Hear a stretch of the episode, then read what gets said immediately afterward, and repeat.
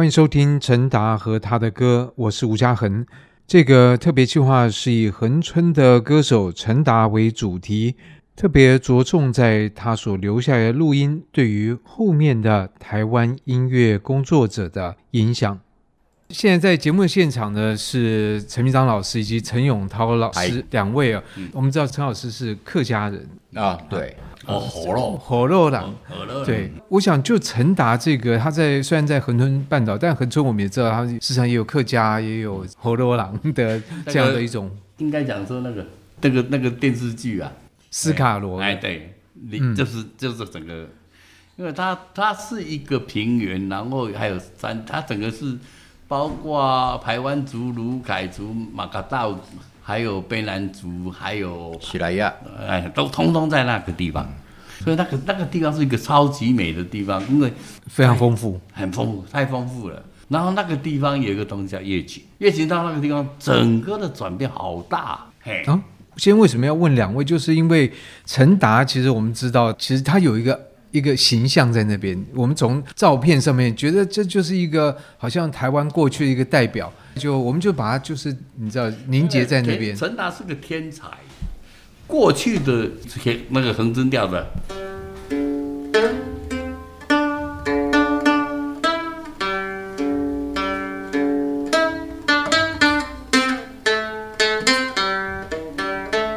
那几百年了都这样，对不对？好，那单丁唱歌嘛。嗯，然后到陈达，他完全改变，他是这样。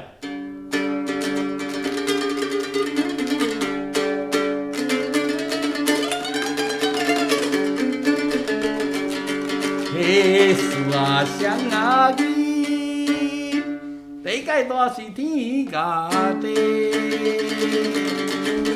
陈达唱的是陈达自己创作，他的创作，他的创作。完全，他他是他的创作，我被他吓到，是他他把台湾带入了布鲁斯的世界，真的是布鲁斯的世界，对。可是在他之前没有人这样子，没有没有，他是第一个。那这样做的时候，旁边人不会觉得你怎么乱弹呢？不是，那是工业革命，因为过去一百多年前，台湾的乐器是用。丝弦、蚕丝，是到一百年，所以声音比较小，比较细。不是蚕丝没有原因，没有什么，嘿，它就是很像南管。到他手上，因为有是出现什么工业革命，才有尼龙弦、钓鱼线，用钓鱼线来做他的乐琴的基础两条弦。那个整个变化是从那里开始。可是其他人弹的也是尼龙弦的，那可是他有创意呀、啊。啊 差别在这边，改变了整个逻辑呀。他发现他刷不容易断，所以以前蚕丝的话很容易断，弹丝弦很容易断了。歌仔戏一百多年就是用丝弦弹的啊。哇，那换一个弦也要也要花钱，就是所以轻轻弹这样。不是丝弦大概弹个五次六次，它就自然会断掉。但尼龙弦的话，钓鱼线就钓鱼线可以弹一百年啊，不会断的。你 要把它硬拉断也很难呐、啊。所以，我们现在不太会这样来看陈达，我们就是觉得他是一个恒春的，好像歌谣的代表这样。没没没没，他他他他应该说，所以他是一个创作者。他的 CD 出来是，他是吟唱诗人，他是在讲一个故事，那个故事是两小时，所以他跟西方的荷马很像，他在讲史诗，讲那个时代的故事。我们现在要考据一九三零年代的东西，都要找陈达，可他留下来的录音也不多。可是他录音都经典，那个时候的那些人怎么生活在台湾？大家在台湾就是怎么生活？然后在日本统治时代是怎样怎样怎样，都在他的嘴巴里面。那陈达这个传统有被接续下来吗？有啊，朱丁顺啊，我老师啊，我所以我我是四十七岁跟他学的啊。哇，那陈老师，你是从朱丁顺，然后北管的这个，就各方也是。对对，对对啊啊！我是现在就是跟朱丁顺学，我我才知道陈达怎么弹。是他朱丁顺教我怎么弹陈达，啊。那为什么 pick 会是尖的嘛？因为陈达那时候是拿那个鲨鱼骨头呀，哦，鱼骨来当 pick，当当 pick 啊，所以它尖尖的，所以它很快啊，你知道吗？你看啊。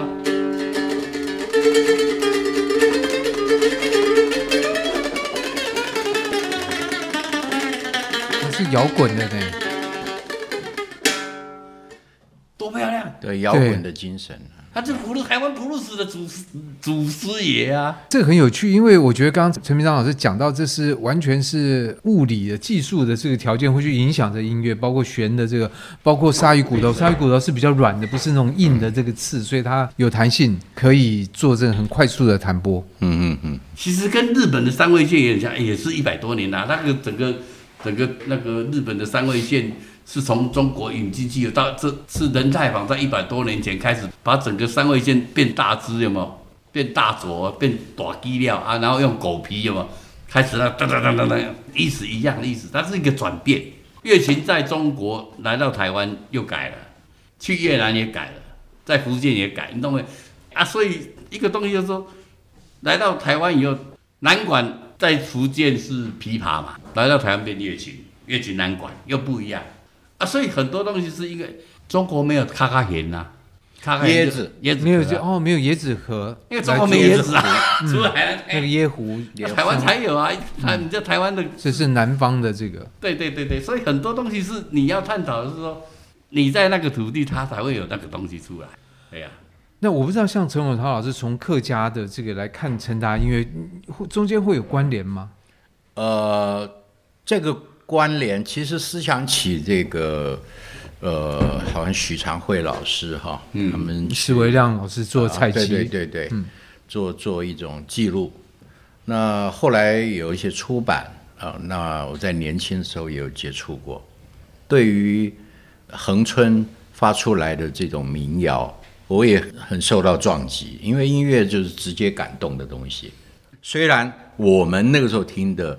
叫做西洋歌曲比较多，但是接触到到陈达的时候，我们受受到冲击，对啊，撞击。我们没有听过那么精彩的台湾的 rock，几乎我们这一代都被他影响到了。而且他他他是在包括林怀民嘛，还有史维亮他儿子史杰勇嘛，通通都是在哦，我们这一代对吧？我都都是被他有影响到啊。所以他是一个活的传奇。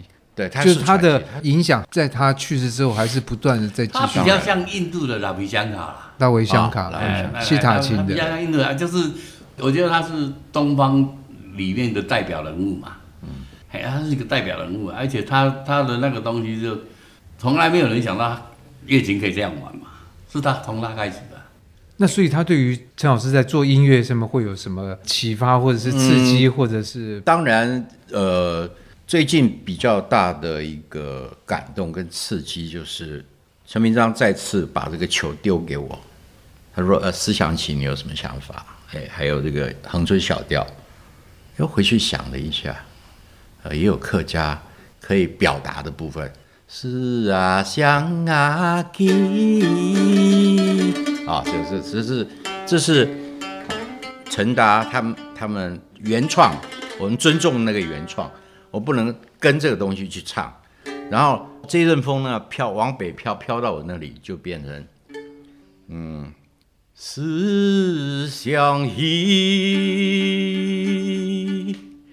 后把个故事酿为安神情。对，它有不同的。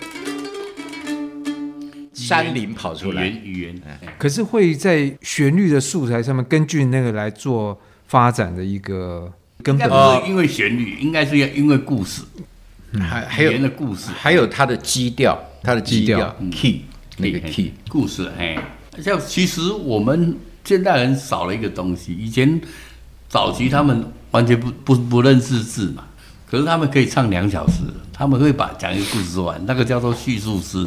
啊，所以他脑袋要背很多很多很多的故事 材料、哦、材料，对不对？像我们现在也也一样，我们现在就看不到谱了嘛，你老花了嘛，所以你要背的意思一样。所以那时候那时候那所以所以现在现在等于说你要、哦、难怪河马是眼盲的诗人嘛，他看不到的，他只要用背的，啊、所以他要背的。啊，陈达也也也看不到啊，他是一一个眼睛啊，那，他他他眼睛是眼啊，所以很多呃，他本身。不具有知识背景，还是说他眼睛看不到？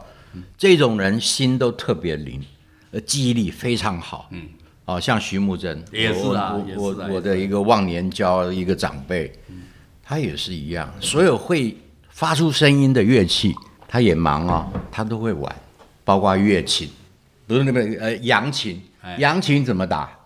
他看不到，他看不到他怎么打，他就慢慢慢慢敲，慢慢敲，去记，他就记那个位置，他会敲得出来。我也很被他吓一跳，很厉害。对，然后更妙的是，他会帮人家修胡琴，有时候有一些问题啊，他会修理。我的我的外祖父就是他的好朋友，他的琴就交给他修。有一天，徐木珍来找我，呃，我就拿一把琴给他看，他一摸，哦，这个这把胡琴我修的嘛，是我 主，他用摸的就知道，我我外公。过世给我的，过世前给我的，他一摸，哦，这这个琴是我的嘛，我我修的，哎，我修的。他怎么知道？哎，每一个琴师他用的这个，我们说这个这边这边有个东西叫码啊，那个哎。哎，个杯啊，杯啊杯啊，它有一个有一个有个鞍部的那个作用，马鞍一样的小东西。每个师傅做的不一样，不一样。哎，每个师傅做的不一样，有些人用贝壳，没用啊，没用啊，马鞍，还是用呃什么塑胶材料？对对对，有人木片，木片，也有人用木片。对，那他自己的材料，他自己知道，一摸，一把琴来，先摸那里，一摸就知道。这琴我我我我修的。我比较想说，我哎，这是我上三代三三辈子前的女朋友。要摸到才知道。我没有功力啊，我没有那个功力，现在没有功力。对啊，那所以像陈达的这音乐，在两位耳朵听起来，就像云门，他明年又要演那个新传嘛，嗯、那很多人可能看着就一听哦，这个是陈达的这个思想，但是也就是你知道标签化，就说啊，那个就是这样。可是这个音乐到底有什么内涵？其实我觉得我们它的发展的不一样了，啊，像到我身上又不一样啦。怎么个不一样？这是我发展出来的，啊。怎么像马在叫？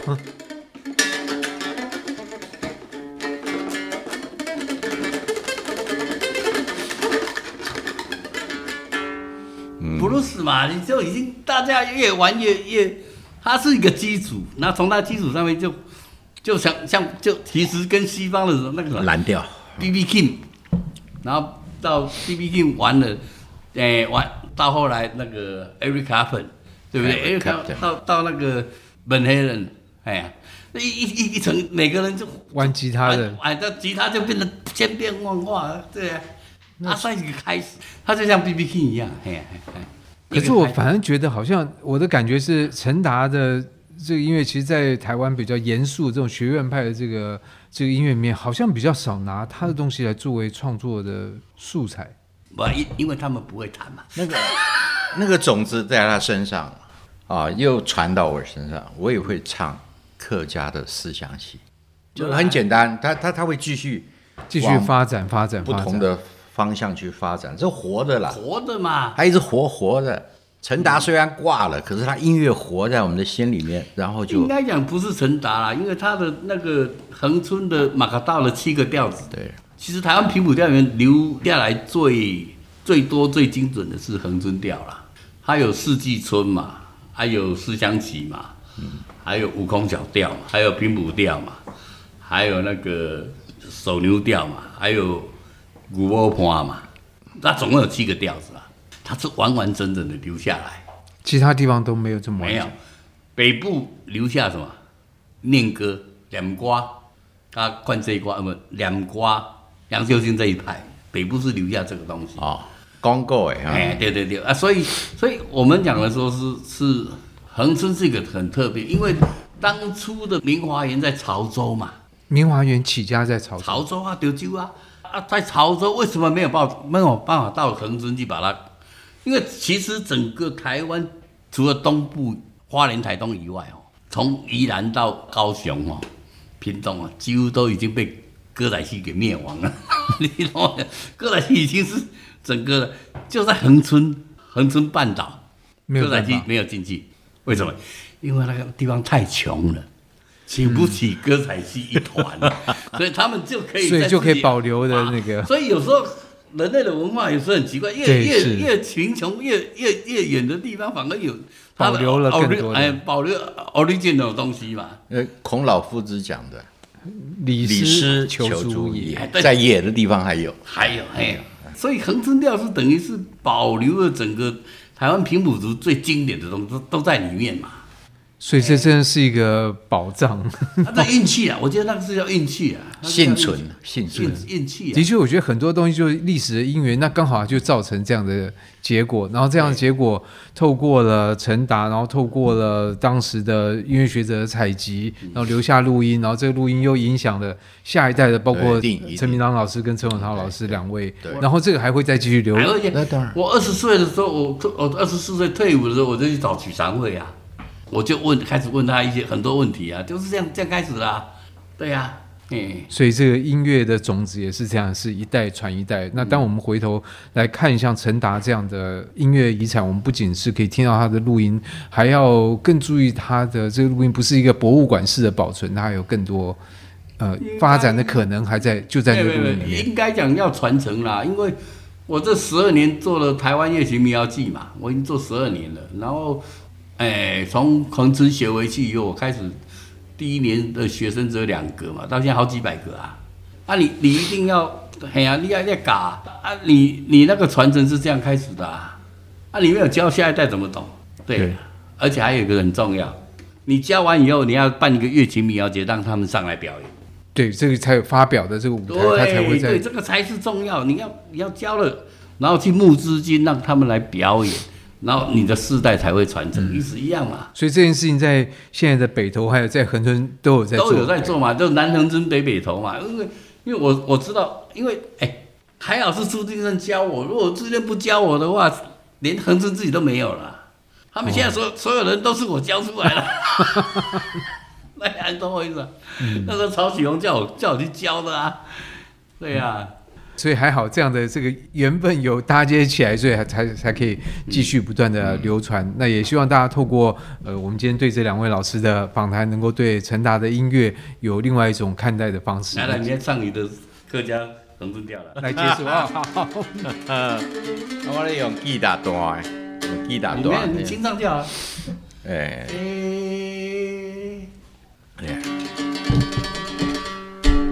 阿妹 li gà ban cha nghe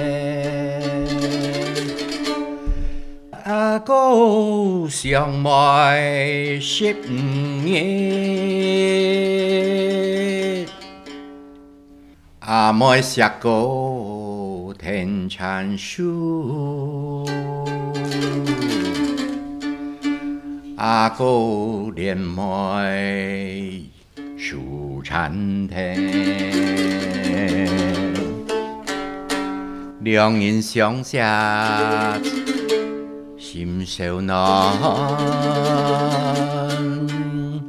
笑看风下叫叫江风。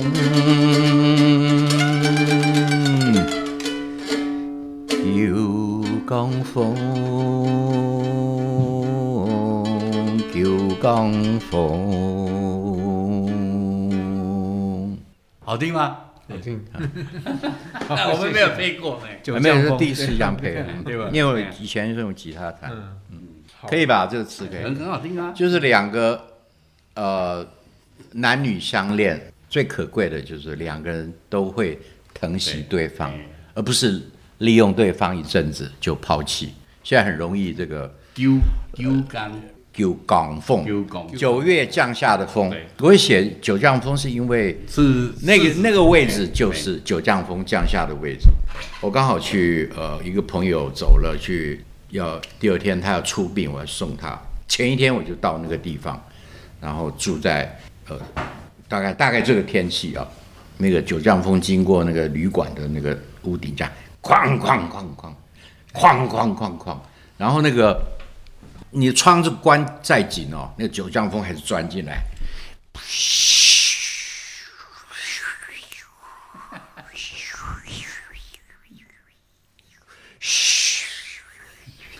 一个晚上就这样子，不行，赶快下下楼去买一罐威士忌喝掉半罐。碰到了，碰到了老板，我说你。你的旅馆怎么讲？哐哐哐哐哐哐哐哐，啊！拢赶快，加大金拢赶快，哎呀，拢赶快。那九江风好像是好像是有有一个东西在锤你的屋顶一样，咣咣咣咣。九可是九江风才有柿那个柿子柿饼啊，还才有米粉啊。现在去八宝呀，八宝。九江风会特别在哪边吗？九降风是九月的东北季风，现在外面就觉得风很冷，对，那就是九降风。九月。新竹啊，在苗栗啊，在新竹苗栗这一带，那一带呃雨比较少，所以那个时候刚好晒柿饼。嗯。啊，九降风，哎，九降风，哎，咣咣咣咣，一定要威士忌啊！好了好了，我们两个再喝。谢谢，OK，谢谢大家，谢谢。以上节目由数位传声制作。